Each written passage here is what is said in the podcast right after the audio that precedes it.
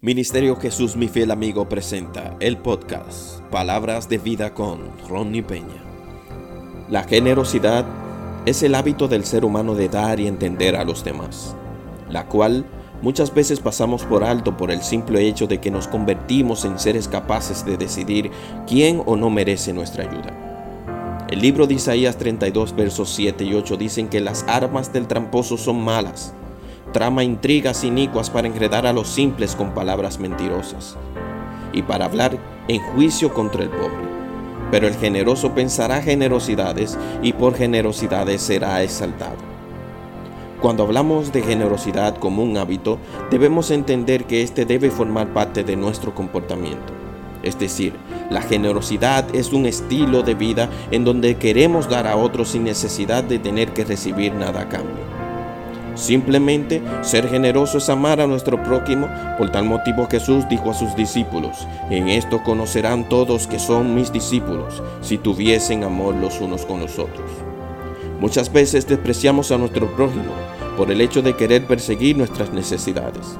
Formamos nuestro círculo impenetrable con el objetivo de que nadie pueda tener acceso a nuestra pertenencia, tanto físicas como espirituales.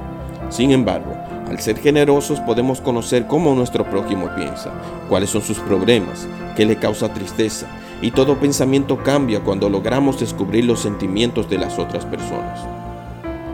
Les invito a reflexionar para determinar qué tan generosos somos y así poder saber qué hemos dejado de hacer. Tal como dijo Albert Einstein, el mundo no está en peligro debido a las malas personas, sino por aquellas que no han hecho nada por mejorarlo. Oremos.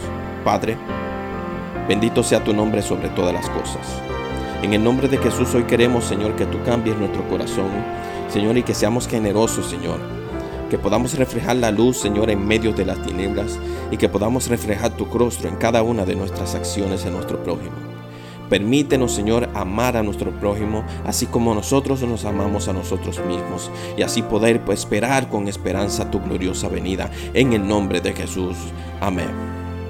Si esta reflexión fue de bendición para tu vida, te pido que puedas compartir con tus familiares y amigos. También puedes seguirnos en nuestras redes sociales, estamos en Facebook como Jesús mi fiel amigo.rd y también puedes escribirnos un correo electrónico a Jesús mi fiel amigo rd gmail.com.